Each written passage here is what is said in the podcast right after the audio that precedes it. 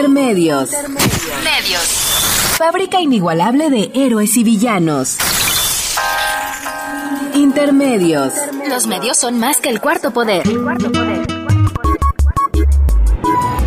Intermedios. Con Tania Rodríguez y Juan Manuel Valero.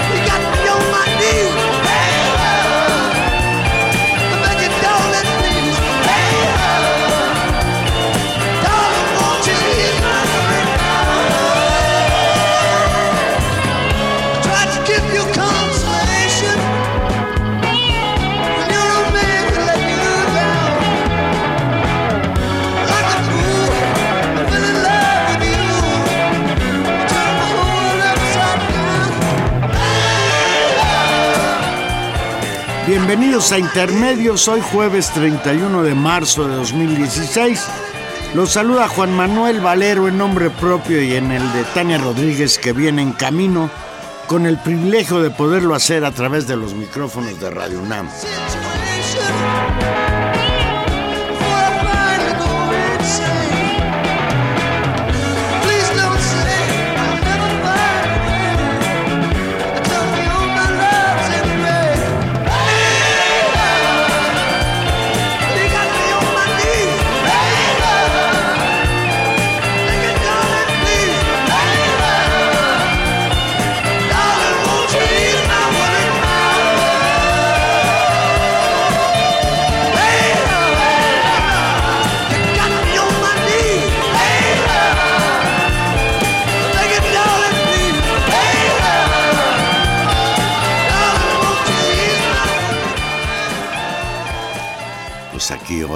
Hoy, abrimos con Eric Clapton, porque ayer este extraordinario músico cumplió 71 años de edad y nos da mucho gusto pues que personajes de esta edad sigan vigentes en el gusto del público, sobre todo pues aquellos que nos gusta el rock.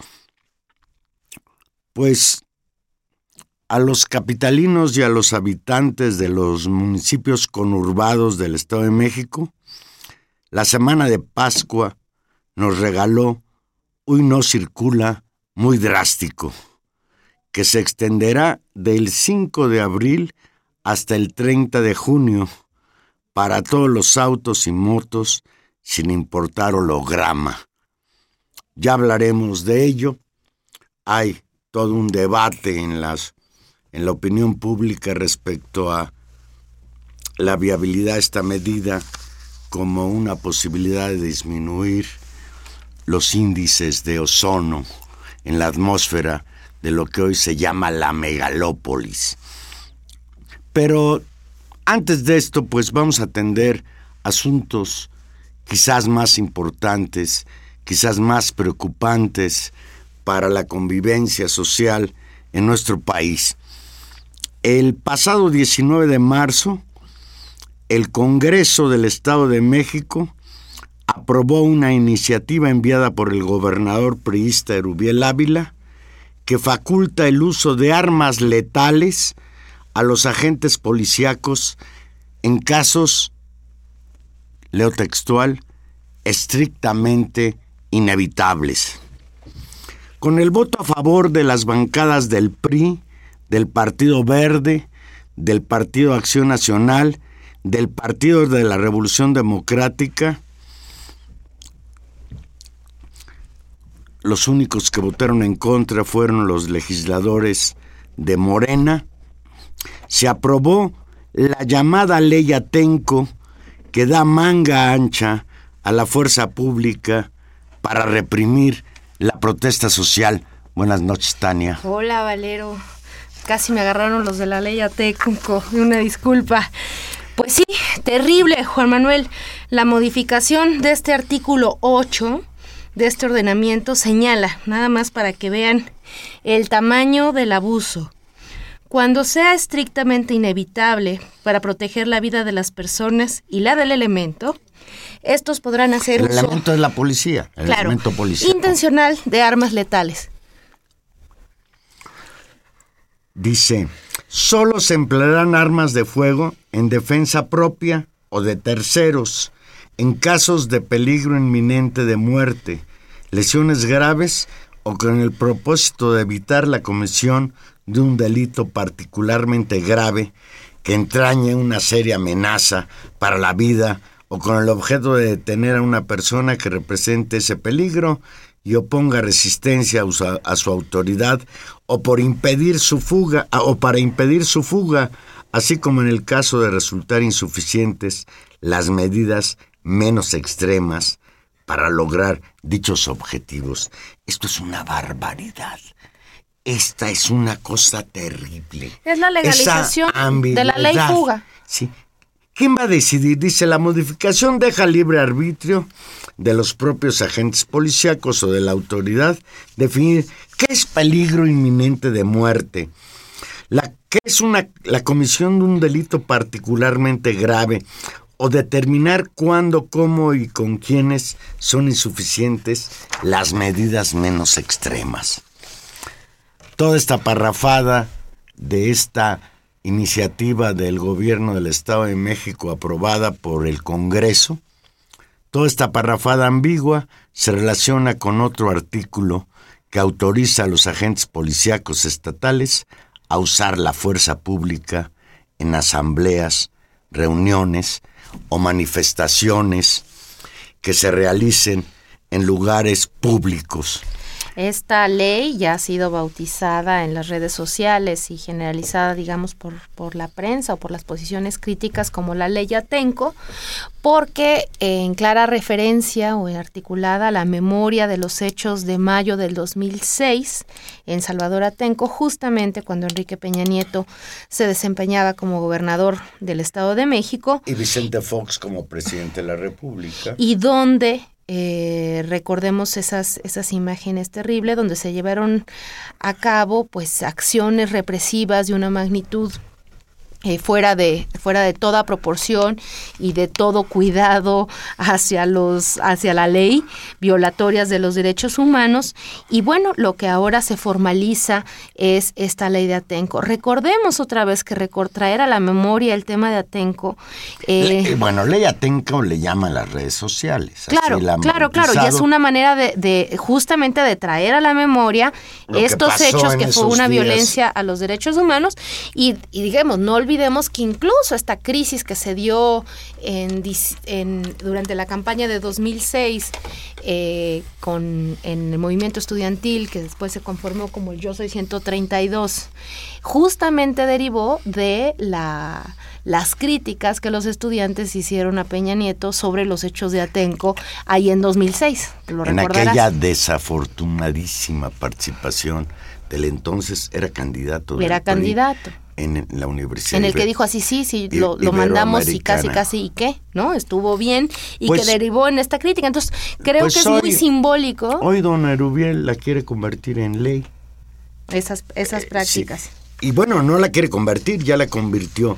Lo que sucede es que ante las críticas que ha habido, ante el rechazo a esta iniciativa, pues ya el propio Erubiel Ávila salió a decir que bueno, se puede flexibilizar la misma. Pero en el fondo, pues se trata de que los gobernantes de este país, estatales, federales, etcétera, intentan a través de la ley, de una manera impresionante, pues, generar leyes que permitan reprimir la protesta social. Y vaya que si en el Estado de México hay causales para la irritación social, ¿sí? La violencia, los feminicidios, etcétera. Tenemos en la línea telefónica al profesor Pietro Ameglio. Buenas noches, Pietro. Eh, muy buenas noches, Juan Manuel, Tania, al auditorio. Pietro Ameglio, integrante del Movimiento por la Paz con Justicia y Dignidad, que acaban de cumplir cinco años, ¿no? Sí, el lunes 28, el día trágico del asesinato de los siete chicos en Cuernavaca, eh, de Juan Francisco Sicilia, sus amigos, y es una fecha dolorosa, pero también una fecha en que las víctimas, los familiares, parte de la sociedad civil decidieron justamente decir este hasta la madre, este ya basta, a toda esta situación que ustedes también están describiendo de, de impunidad y aumento de una violencia brutal, ¿no? Pietro, el pasado 19 de marzo, hace algunos días, el Congreso del Estado de México aprobó una iniciativa enviada por el gobernador priista Erubiel Ávila, conocida ya como la Ley Atenco, que faculta el uso de armas letales a los agentes policíacos en casos estrictamente inevitables. Un comentario. Sí, yo creo que no es un hecho aislado, es un contexto eh, que bien ha sido definido como distintas formas de guerra en todo el territorio del país y la guerra necesita siempre una justificación de legitimidad y legalidad para cualquier forma de, de represión o de ataque, de exterminio que haya, y esto entra en ese rango y nos deja preguntas, situaciones muy fuertes para, para enfrentar, porque está aislado también en los en esta misma semana el mismo secretario de Gobernación acaba de decir que el GIEI no se le va a renovar el mandato, el grupo de expertos independientes sobre el tema de, de Ayotzinapa, que es el caso de mayor violencia e inhumanidad concentrado de estos últimos años. Entonces, vemos que hay una enorme campaña de impunidad, de esconder la verdad, de legitimar la, la represión en nombre de una paz pública que quien la determina, el poder, el propio presidente va a tener en sus manos la posibilidad de determinar si hay o no un estado de excepción, como hay esta minuta en las cámaras también. Entonces, es una situación brutal que parte de todo un contexto de estar creando una forma de excepcionalidad del uso impune de la violencia por parte del poder en el país y que creo tiene que ver también con el poco tiempo operativo que le queda al gobierno federal antes de entrar en todas las precampañas y campañas presidenciales para justificar el por qué está ahí de todos los megaproyectos y grandes despojos que son los que los han colocado en el poder y que no pueden avanzar si no se reprime con una violencia excesiva toda forma de resistencia social. Pietro, buenas noches. Hola, Un gusto saludarte. Igual. Eh, hacías referencia justamente y simplemente para poner en antecedente a, quienes nos escuchan, este dictamen que aprobó en el Senado eh, la Comisión de Gobernación de la Cámara de Diputados eh, sobre una reforma al artículo 29 constitucional que permite justamente dar mayores atribuciones hacia la hacia que el presidente apruebe un estado de excepción, lo que supone evidentemente la suspensión de, las, de nuestras garantías individuales o dicho en otra manera legaliza nuestra ausencia de buena parte de nuestros derechos humanos, dicho de otra de otra forma. Y tú decías esa esa reforma tenemos otro antecedente que fue la ley Bala que se logró echar para atrás en Puebla, pero eh, el avance de esta ley en el Estado de México y esta otra ley en la Cámara de Diputados nos habla de una decisión política de un actor central que es ah. finalmente el partido mayoritario tanto en el Estado de México como en, como en el gobierno federal y en la Cámara de Diputados, que es el PRI, de avanzar hacia una legislación que legaliza la violación de los derechos humanos de la población. Total. Y yo creo que no es solo el tema del PRI y el presidente, es la clase política. Y yo justamente hacia ahí avanzo de que cada vez más se está viendo el, la asquerosidad moral, intelectual, de principios de toda la clase política que, como decía bien Juan Manuel, PRI, PAN, PRD, Verde, etcétera, todos se juntan para aprobar estas situaciones de estados de excepción, de ley Bala, de ley Atenco. O sea, nosotros estamos en una situación que desde el punto de vista de la resistencia civil no violenta, estamos ya empezando a ser parte y cómplices del problema si seguimos obedeciendo a esta clase política. O sea, ¿cómo puede alguien explicarse que por la mínima centésima parte menos de lo que ha hecho el gobernador de Veracruz y el fiscal sigan en sus cargos? En cualquier lugar del mundo mínimamente democrático y con decencia, ellos mismos son los primeros que deberían haber renunciado, aunque sea por ineptos. Sin embargo, ¿qué más se necesita? Y ahí es el problema de que la clase política y la sociedad no tenemos la fuerza para quitarlos de ahí. ¿Qué es lo que hay que hacer? Hay que dejar absolutamente de cooperar con la impunidad de esta clase política que aprueba leyes, minutas, dictámenes, sin preguntarle a nadie. Juan Manuel citaba el tema de la ley de Atengo. Tú citas lo de la minuta de la Cámara de Diputados. ¿Será o no importante el tema de quién decreta el estado de excepción? Por supuesto que sí. Entonces, ¿cómo puede un diputado votar sin preguntar a la población de su distrito que lo coloca ahí? O sea, hay un problema de raíz que está quedando en evidencia total en el país y que es la raíz de parte de la impunidad, que como sociedad civil no tenemos la capacidad de quitar a la clase política que no representa a nadie y no consulta a nadie. No pueden seguir ahí gobernando en situaciones como Veracruz, Tamaulipas, etc., con esos niveles de impunidad, violencia, Estado de México, Guerrero, dictando leyes que no consultan a nadie sobre temas fundamentales como las garantías individuales, el estado de excepción, la represión a una manifestación de protesta. Entonces, ahí sí, como diría Gandhi o dicen los compañeros del sureste zapatistas o algo, estos procesos siguen también porque nosotros los dejamos como sociedad civil. Y otro hecho increíble de este estilo del castigo ejemplar sin relación ni proporción con la falta es el caso, por ejemplo, de los maestros que han sido despedidos, los 3.360, porque no presentaron la prueba de evaluación.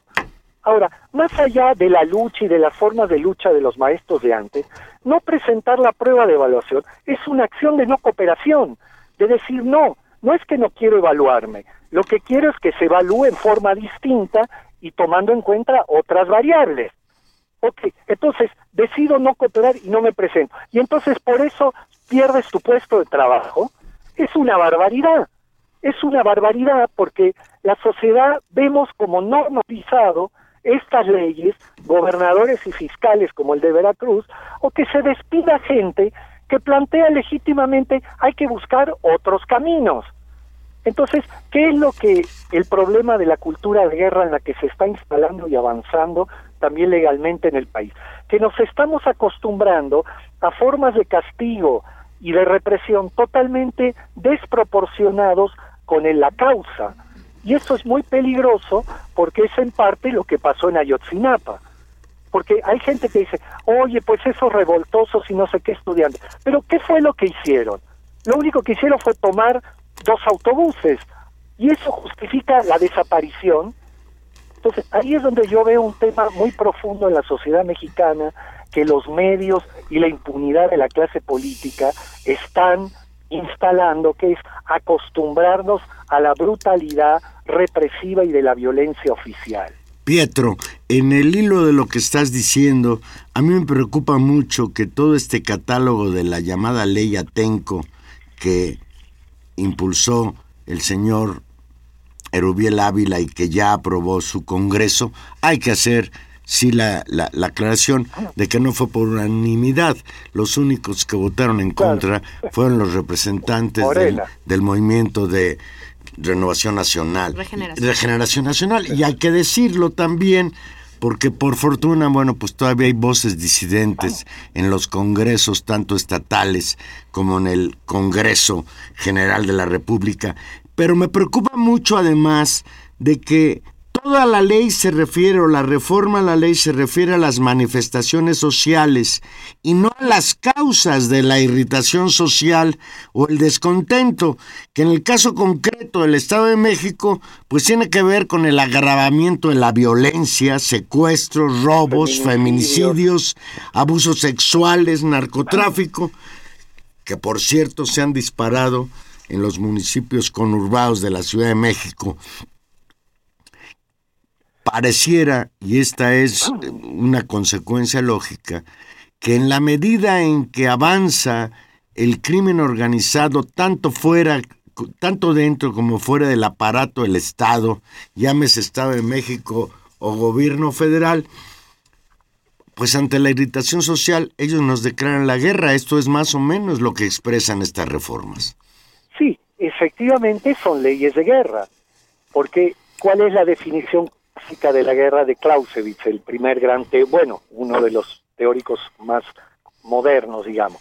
La guerra es el cierre de los espacios políticos, justamente la continuación de la política por otros medios. Entonces, este tipo de leyes nos están diciendo que la protesta política, el disenso, el disenso del modelo económico, del proyecto social e intercultural, no tiene lugar y cualquier tipo de forma se reprime con la fuerza material y el poder del monopolio del Estado. Entonces, es una lectura totalmente de leyes de guerra, y además no solo en lo legal, sino repito lo que compartí antes, el tema de que culturalmente estamos silenciándonos y dejando pasar procesos de enorme inhumanidad, de construcción de chivos expiatorios, de polarización en la sociedad, porque son necesarios justamente para lo que el poder un poco defiende atrás de todo esto, que es un poco lo que decía, un modelo económico transnacional de despojo y expropiación de recursos naturales,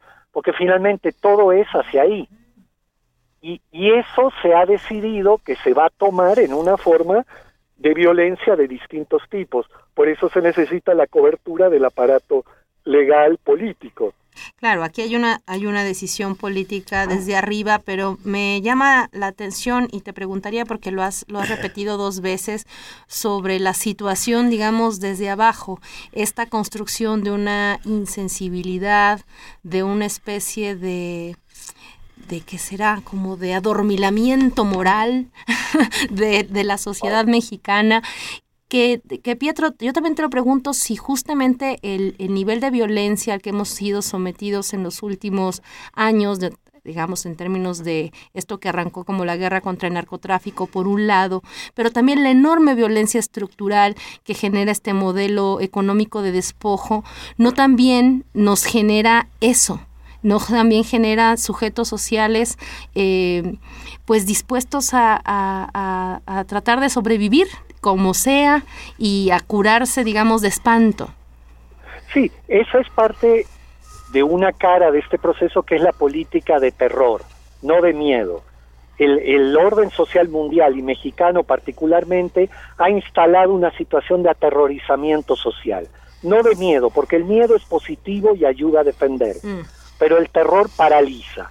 Entonces, está la situación desde distintos frentes y de indefensión ante quien que debería proteger y crear un Estado de Derecho y de paz, que claro, la situación de la sociedad es en una profunda defensiva unida a la crisis económica y a este tipo de legalizaciones, ¿no? Entonces, es un tema muy importante el que planteas, porque en México hemos dejado correr la frontera en situaciones como Villas de Salvarca, como la Guardería BC, como el Casino Royal y como lo de Ayotzinapa, con enorme impunidad y sin una capacidad no de marchas y manifestaciones, sino de no cooperación y desobediencia civil para decir ya basta a los autores y el castigo a esa impunidad. O sea, hemos dejado correr totalmente esa frontera moral. Y justamente ahora ese tipo de leyes avanzan porque la sociedad está por todos lados en una enorme indefensión ante tal nivel de violencia social. Por eso quise también citar el caso de los maestros, que es una situación eh, de raíz, más allá de sus estrategias, tácticas pasadas y cosas, la situación en sí de alguien que dice, a mí no me pueden evaluar en esta forma porque responde a los parámetros de todo lo que hago. Es totalmente legítima intelectual y moralmente y nosotros no podemos dejar que despidan 3.300 maestros, así nomás porque se niegan a algo en un derecho total que la humanidad tiene hace más de 200 años, que se llama objeción de conciencia. Porque entonces yo en otras cosas de mi trabajo me van a quitar la posibilidad de decir no. No es que no quiero evaluarme, lo que no quiero es que se haga en una forma homogénea y con un castigo de ese tipo. Por eso, eh, un poco en tu pregunta, cuidado, porque la frontera moral mexicana cada vez está corriendo más hacia mayor y mayor violencia. Por eso pasan cosas como estas de Veracruz, como las de Ayotzinapa, etcétera, y la impunidad sigue flagrante. Sobre Ayotzinapa, ya lo dijiste, Pietro, pero yo quisiera que nos quedáramos un momentito reflexionando sobre esta declaración del secretario de Gobernación, Miguel Ángel Osorio Chong. Dice Osorio Chong que ya no es necesaria la presencia del GEI, que en abril termina su, su, su gestión, porque fíjate lo que dice.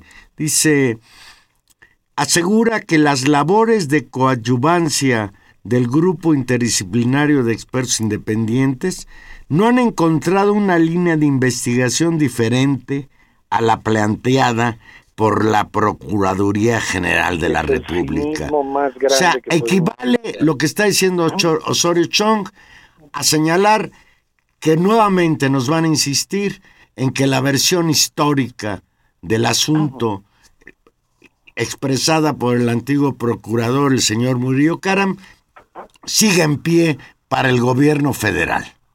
Sí, y justamente ese es el cinismo de lo que llama el empirismo lógico, que dice algo, un discurso sin pruebas. Cualquier persona con dos dedos de frente que lee el informe del GIEI o de la CIDH, que son los jefes del GIEI, ve que es completamente opuesto a la versión oficial, en todo sentido, sobre todo en el tema de las desapariciones forzadas. ¿Cómo puede el gobierno decir que no han visto otra línea de investigación si de origen ya negaron el hecho principal de la línea de Murillo en el tema del basurero? y de la quema. Entonces, es una típica situación donde se aprovecha la, total complicidad mediática para ampliar una gran mentira, repetirla y hacerle creer a la gente que es una verdad. Pero yo voy a un tema más de fondo ahí. Finalmente, ¿quién, ¿a quién representa el secretario de Gobernación? Al pueblo de México. Entonces, ¿cómo él va a decir que el GIEI no se le renueva? Yo digo, el pueblo de México quiere o no saber la verdad de Ayotzinapa. Dos, el GIEI ha ayudado o no a avanzar en la verdad de Ayotzinapa. Tres, entonces, el pueblo de México quiere que se avance en la verdad, el GIEI ha ayudado, entonces tienen que seguir.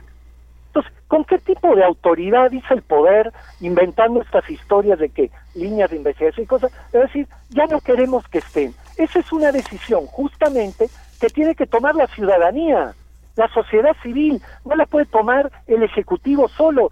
Por ejemplo, llamen a consulta a 100 organizaciones no gubernamentales X, movimientos sociales, grupos intelectuales, etcétera, y pregúntenle, ¿se tiene o no que quedar el GIEI? Y que les pregunten a las y a las víctimas, ¿no, Pietro? Por supuesto. No, pero, ellas lo primero. Pero perdón, Pietro. de familia y todo. Y entonces después de eso tomen una decisión. Pero no es el secretario de Gobernación el que nos va a decir si se queda o no el GIEI. ¿Quién le ha dado ese poder? Claro, lo tiene porque no hablamos y no estamos organizados. Pero por cierto, pero por cierto, Vidulfo Rosales, abogado de los padres de los 43 normalistas desaparecidos de Ayotzinapa, informó que solicitaron ya una prórroga a la Comisión Interamericana de Derechos Humanos para que el grupo interdisciplinario de expertos independientes siga investigando la desaparición de los jóvenes. creo que esta postura ejemplar de los padres de esos muchachos pues debiera hacernos reflexionar respecto a si la sociedad mexicana ha sido tan solidaria como se requiere frente a esta atrocidad, frente a esta brutalidad y hoy la incapacidad del gobierno de investigar por sí mismo el asunto, por eso tuvo que venir la coadyuvancia de expertos internacionales. Y una hace razón que todavía nos hace pensar, preocuparnos, qué verdad está tratando de ocultar el gobierno de Enrique Peña Nieto.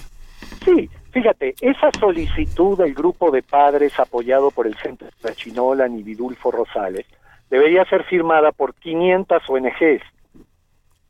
¿Sí entiendes? Y organizaciones sociales y dos mil de los intelectuales, entre comillas, de este país y artistas, para ejercer una presión real en el gobierno. si dejamos solos a los padres y al Tlachinolan, claro que pierde una enorme fuerza. Eso es lo que yo digo en cuanto a que la reserva moral de la sociedad mexicana, dice Vientaña, en parte estamos o indefensos, o aterrados, o desprocesados. Porque fíjate, lo de Ayotzinapa es una acción genocida, lo de Iguala. No es una acción, como dice el Papa, igual a, que había otros 27 mil. No, cualitativamente la orden fue desaparezcan a todos. Eso se llama genocidio como acción. Entonces, nosotros no podemos pedir, eh, permitir que la frontera moral mexicana, ante una acción genocida, la única instancia que ha avanzado en la verdad creíble, se le diga, ya vete a casa, es como renunciar, ¿verdad?, en una acción genocida. Entonces, claro que avanza la ley Vala, la ley Atenco y cualquier otra cosa, porque si ante un hecho como el de Iguala no avanzamos en la verdad, ¿qué queda para lo otro?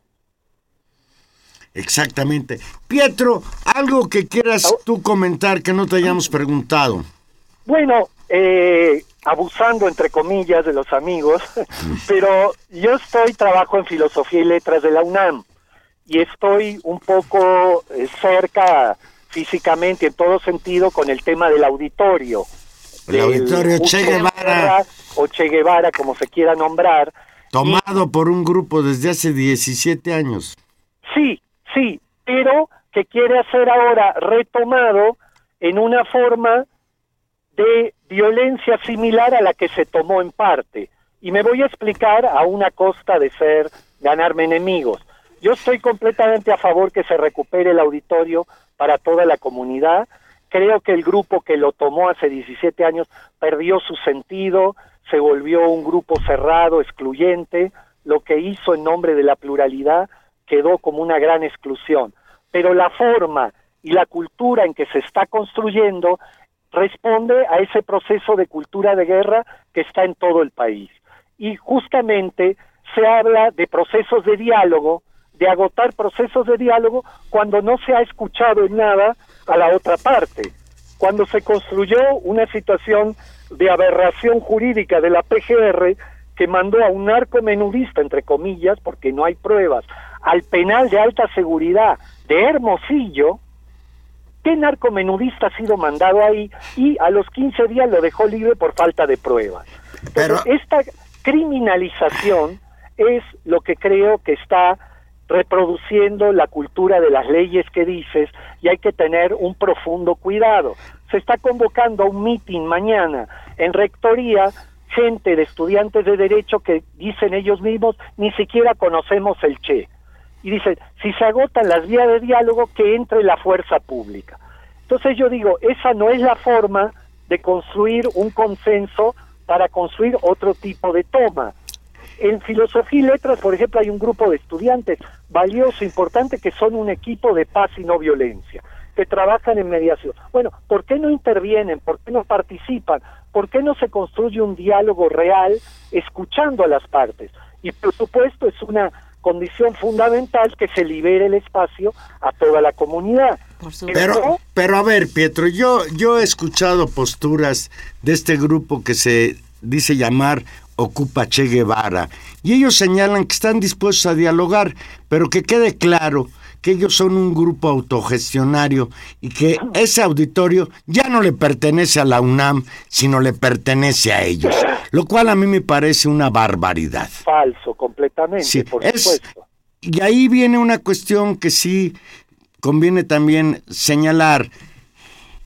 La presencia de este grupo, grupúsculo de, no sé, 20, 30 gentes, ha sido desde mi punto de vista, esta es mi observación respecto a lo que tú señalas, un elemento a favor de la desmovilización de los ah. estudiantes en la UNAM. Estos tipos que se han adueñado de un espacio público, de un espacio que forma parte de, de la ciudad universitaria han sido desde mi punto de vista un factor de atemorizamiento a los estudiantes. Yo me imagino tú como profesor de la Facultad de Filosofía y Letras que debes de vivir todos los días el malestar del estudiantado de esa facultad por esta toma irracional. Estoy de acuerdo. Eso no me hace caer en la lógica de guerra de reproducir la misma lógica de para quitárselos Estoy de acuerdo en tus premisas y estoy de acuerdo que ya es un momento importante para una movilización de la comunidad no violenta y que en una forma de justicia y no de chivos expiatorios y mandar gente al penal de Hermosillo como castigo ejemplar, se recupere el espacio. y creo que hay un enorme espacio de diálogo y de posibilidad de mediación social para hacerlo en una forma positiva comunitaria. Por eso me, me encrispa en relación a la ley Atenco, al estado de excepción y otras cosas que veo de castigos ejemplares en el país, que se esté construyendo una situación de hecho de que se ha agotado el diálogo, etcétera, si el diálogo no ha empezado. Y se puede resolver muy bien en muchas formas, totalmente en la línea de lo que tú acabas de decir. Entonces, en la guerra hay que cuidar mucho los medios, porque la cultura de guerra se reproduce mirando el fin y olvidándose de los medios. Porque el gran tema de la guerra es que el fin justifica los medios. Leas el bombardeo en Irak, el ICI y todo lo que quieras ver. Por eso a mí me preocupa mucho en el tema de la cultura de paz y de mediación social cuidar los medios de los procesos, que es lo que el gobierno está ensuciando totalmente. El GIEI es el medio de la verdad, por eso el gobierno lo quiere exterminar. totalmente. En eso estamos de acuerdo de que... Solo en eso. En la conclusión estoy de acuerdo contigo, Juan Manuel ya es un momento de acabar con eso, pero lo quieren acabar en una lógica de guerra, simulando que se ha acabado el diálogo, que en realidad nunca empezó. Claro, y ahí hay una... Y hay espacio. Claro, hay una, una enorme oportunidad en una comunidad tan compleja, tan inteligente como es la comunidad universitaria para procesar el conflicto social en nuevas formas que también en esta medida es lo que nos, nos hace falta como sociedad y experimentar y formarnos y educarnos, como tú dices, en una cultura del diálogo y de la paz en una un pedagogía de la paz lo que necesitamos. Pues muchas gracias, Pedro, Pietro, ya te cambié el nombre de idioma. este, exacto. Te lo cambié de solamente de idioma. Este, por saludarte y conversar con nosotros siempre es un gusto. Un abrazo y gracias. Y nuevamente felicitarte por ese trabajo ejemplar del Movimiento por la Paz con Justicia y Dignidad que ya lleva cinco años dando la lata, afortunadamente. Muy bien, un abrazo y mucho ánimo. ¿eh? Gracias. Chao. Un abrazo, Pietro. Igual, gracias. Pietro Ameglio, aparte profesor de la Facultad de Filosofía y Letras de nuestra máxima casa de estudios. Vamos a una pausa con Eric Clapton, ya que regresamos.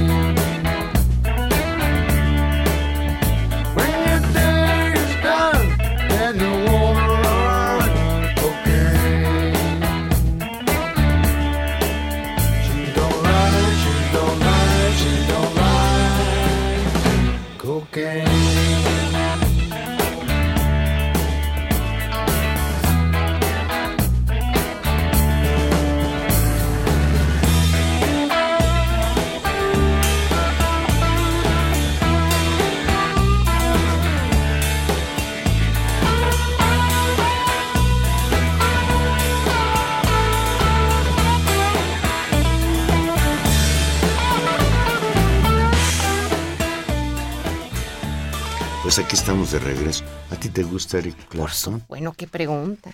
Bueno, por supuesto, por supuesto. Porque a mí me encanta. No, es estupendo.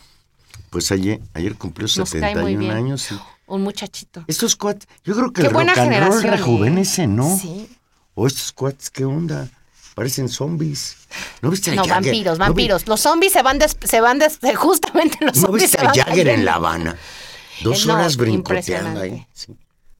Me hubiera gustado. Pero ya hablamos de los Rolling ya no quiero hablar de los Rolling. Tania, hay un hecho penosísimo, que es como de veras colofón de lo que ha sido el gobierno de Veracruz, de este señor Javier Duarte, que por fortuna ya está por terminar. Sí, no, no lo van a poder desaforar, ya el Congreso local votó en contra y no veo muchas ganas de el- los diputados aquí federales, Ni, la gobi- ni mayoría. al gobierno federal se le gobierno ganas federal. de deslindarse. Y dentro de todo este clima hay algo que es verdaderamente atroz. El pasado 21 de marzo, el señor Javier Arturo Fernández Torres volvió a exigir a la Fi- Fiscalía General del Estado de Veracruz y al gobierno del señor Javier Duarte justicia.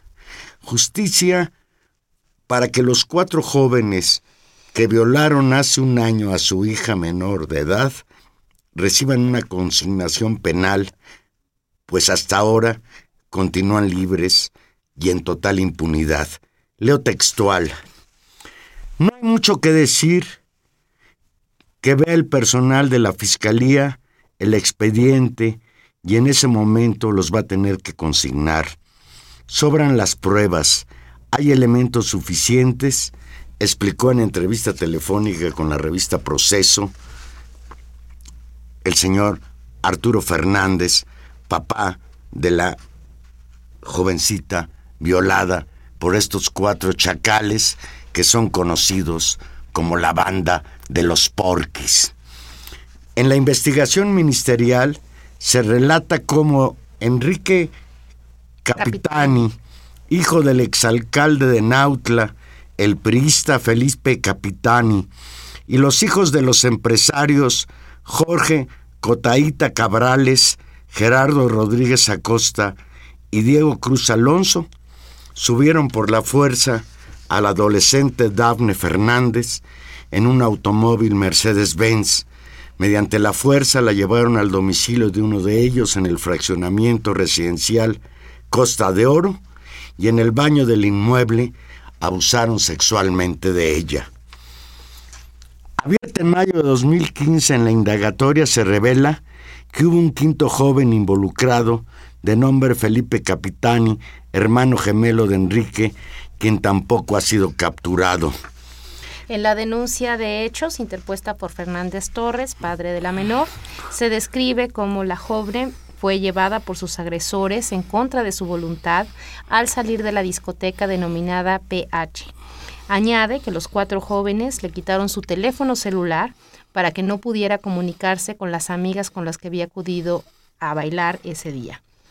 Cito textual, la subieron contra su voluntad en la parte de en medio del asiento de atrás del auto y era custodiada por Jorge Cotaíta por un lado, atrás del conductor, y Diego Cruz por el otro, atrás del copiloto. Estos dos sujetos le jalaban la ropa y la manoseaban por debajo de la falda, tocándole sus pechos y partes íntimas. Ella les insistió que no lo hicieran, que no quería eso, pero ellos, entre burlas y agresiones, seguían haciéndolo, se lee en, un, en el documento ministerial. Fíjate, el, el papá de esta muchacha, muy valiente por cierto, exhibe un video en el que muestra cómo estos rufianes, los porquis, y sus papás reconocen su culpa. Incluso le piden perdón, ¿sí? Por los actos cometidos y uno de ellos incluso jura que ellos no lo volverán a hacer. Y sin embargo, la Fiscalía del Estado de Veracruz dice que esa no es una prueba suficiente.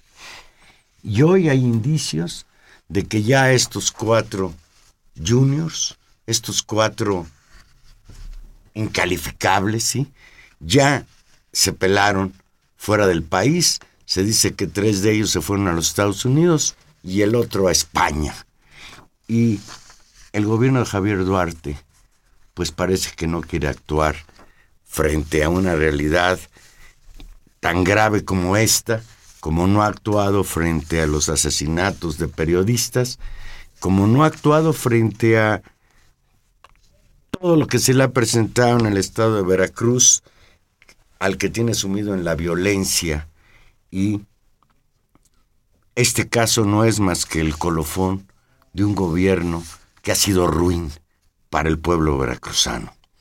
Es un, un tema de, de, gobierno y es un tema también de, de, la estructura social y de las múltiples violencias que, en este caso se articulan. O sea, tú imagina, a ver, no te voy a preguntar, si tú tuvieras un hijo como los porquis, no te lo puedo preguntar porque para que un hijo tuyo tuviera esa conducta, hubiera sido educado por ti en la impunidad en el que nosotros somos los dueños de Veracruz y podemos pisotear.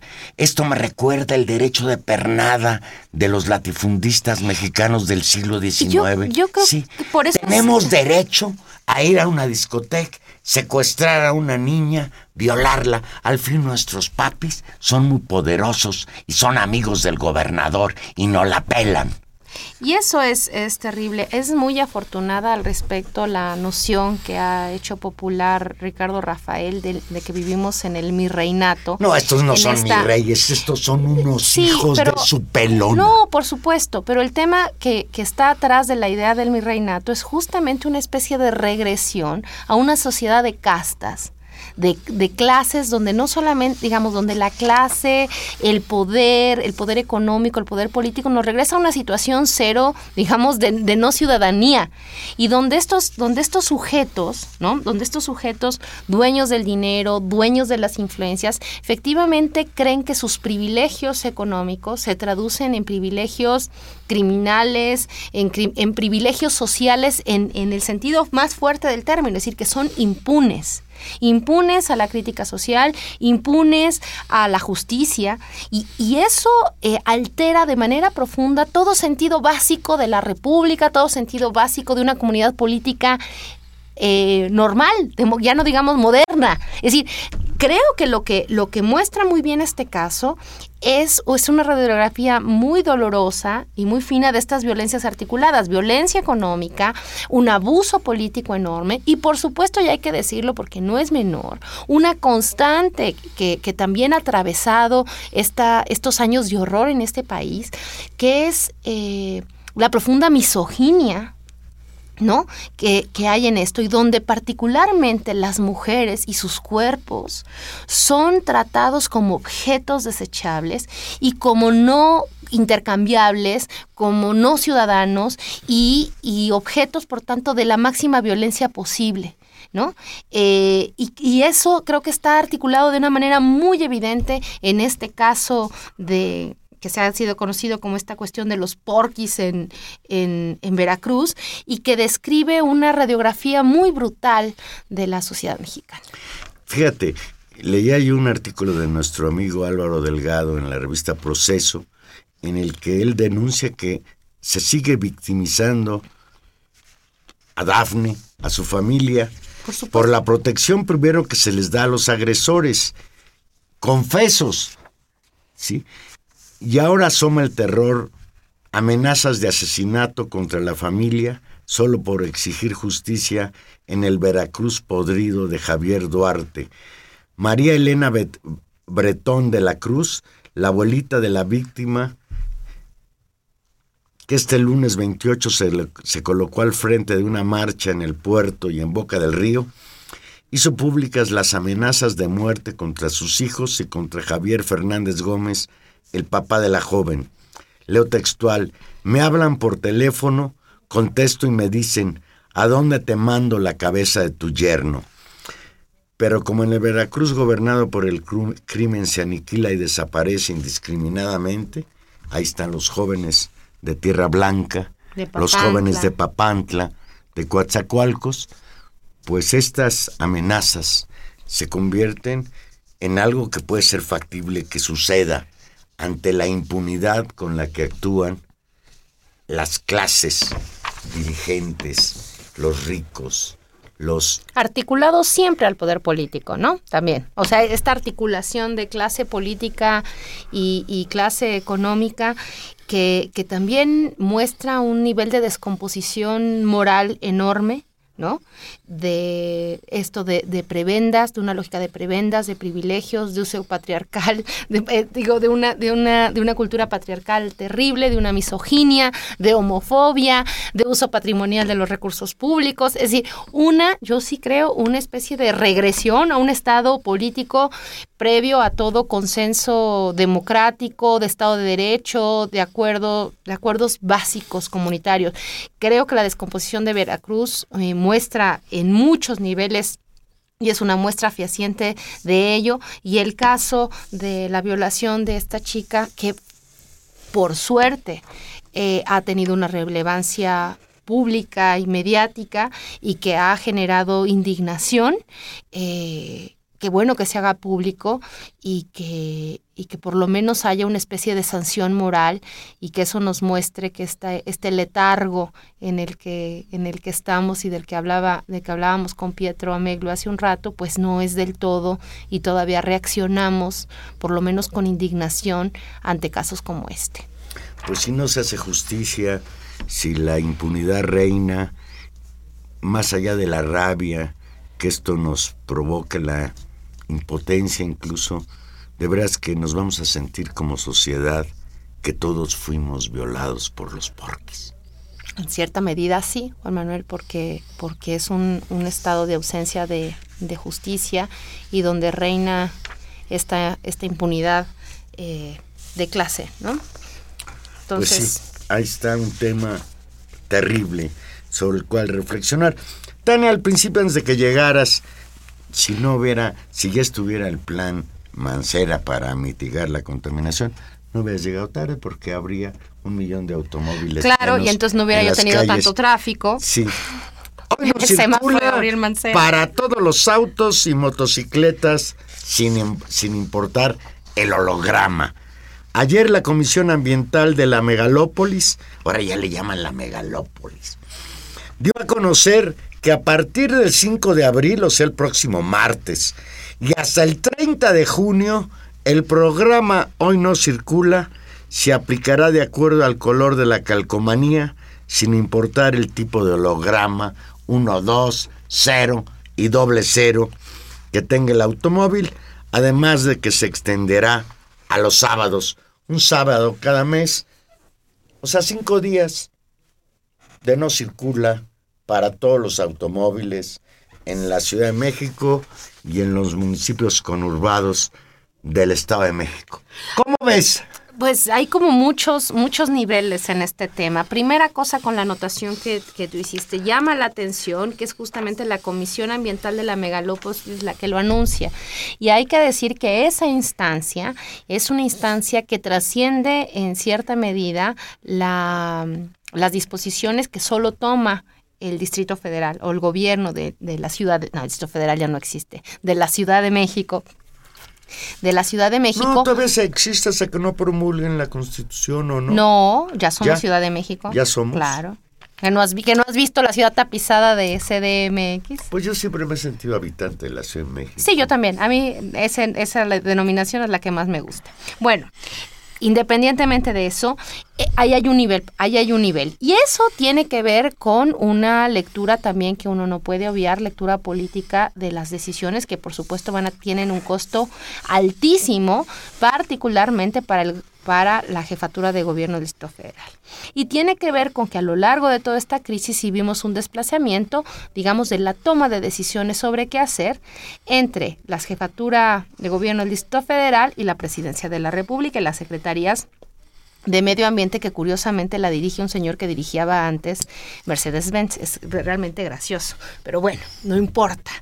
Eh, ese es el primer apunte. Ahí, hay un, ahí hay un elemento. El segundo elemento, Juan Manuel, es efectivamente dos temas que están interrelacionados pero que no son iguales. Uno tiene que ver con efectivamente el problema de contaminación y de la calidad del aire en la ciudad, por un lado, y por el otro el tema de los automóviles. Están interrelacionados, por supuesto, porque hay un, y eso lo sabrán los científicos y seguramente tú tienes más claridad en hasta qué punto el factor automóvil es la causa principal o no de la contaminación en la ciudad y eso me parece que es una discusión que los científicos nos tendrían que informar al respecto.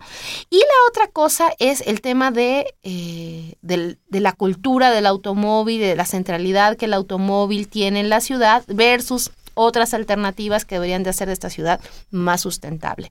Me parece que todos esos temas entran en cuestión en juzgar esta decisión y poder decir más allá de la comodidad personal que supone los que tienen coche dejarlo en la casa, creo que creo que eso lo tendríamos que relativizar, entender para la ciudad qué sería lo mejor y cuáles son las mejores políticas públicas. Claro que como usuarios de coches nos enojamos mucho porque queremos usar nuestro coche, pero creo que eh, tendríamos que relativizar esa postura, que es la que está inundando las redes sociales y es la que habla del enojo, hacia reflexiones más profundas con respecto a qué vamos a hacer, si es sustentable una política del automóvil, si tenemos que apostarle al, transporte público, si tenemos que organizar la vida de la ciudad de otra manera y si eso es posible, y sobre efectivamente qué vamos a hacer con la calidad del aire de la ciudad. Pues fíjate, nada más como un ejemplo, porque no tenemos tiempo de meternos más a fondo en el asunto, a propósito de lo que piensan los científicos, en un artículo publicado por el doctor Luis Mochán, investigador del Instituto de Ciencias Físicas de la UNAM, Campus Morelos, publicado por la Academia de Ciencias de Morelos, y por fortuna ya lo reproduce el portal de Arastegui, Noticias, dice Mochán, si bien el programa hoy no circula, es efectivo para disminuir el número de vehículos en circulación, podría ser contraproducente para reducir la emisión de contaminantes.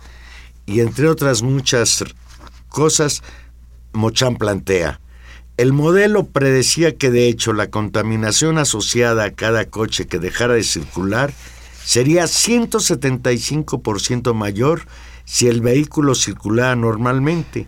Para que el programa fuese exitoso sería necesario que cada automovilista dispusiera al menos de 22 amigos. Y el ejemplo que pone Mochan es excelente. Imagina tú y tu marido, que tienen dos coches. El día que él no circula, tú lo vas a tener que llevar a su trabajo. Y luego vas a tener que ir al tuyo. Y entonces el recorrido... yo, no, yo no soy tan buena esposa, ¿vale? Y el recorrido de un solo automóvil va a ser superior al de dos automóviles. Y mira, lo que Pero ahí no entra la variable es que quienes toman estas decisiones nunca consultan a los científicos. Hay investigadores del Instituto de Física de la UNAM que señalan que el no circula no es el mejor método para reducir, reducir la contaminación en la Ciudad de México. Y eso sí, nadie niega que estamos viviendo una situación límite. Claro. Que ya el, eh, el, ozono en el aire de la zona metropolitana es terrible. Se dice también que tiene que ver no solo con el número de automóviles, sino con la calidad de la gasolina, la cantidad de azufre que contiene, y son muchísimos factores que sería muy difícil poderlos nosotros en este momento señalar. Pero yo te voy a decir una cosa. A mí lo único que sí me gusta del no circula del 5 de abril al 30 de junio, que sea parejo. Que no nada más sean los que tienen coches más viejitos los que paguen el pato. Que también dejen de circular los de placa cero y los de calcomanía cero y doble cero. Eso me parece bien.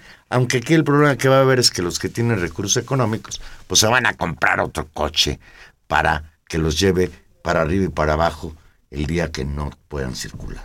Y ahí es donde entra el otro tema, Juan Manuel, es decir, en algún punto eh, tenemos que plantearnos como, como ciudad una manera distinta de vivir la ciudad y esta cultura que tenemos del coche, también, Juan Manuel, ya hay que decirlo, muy asociada sí a la, a la insuficiencia del transporte público, a, la dificultad y a la no amplitud, a que somos muchos, pero también a un problema de percepción de que tener coche es ser distinto, es ser un ciudadano de mayor categoría, no subirse al metro, no andar en pecero, es decir, hay toda una lógica también muy clasista con respecto asociada a la cultura del coche.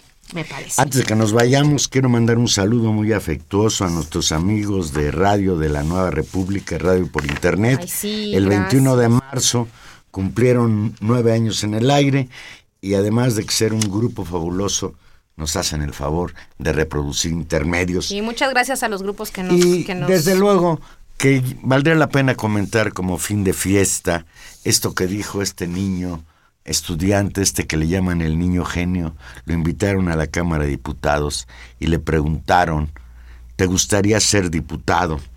Y él contestó, no, yo no quiero ser diputado, no quiero ser como ustedes, yo quiero ser científico. Y ahí demostró la enorme inteligencia, se demostró la enorme inteligencia de este niño. Ya nos vamos, Juan Manuel.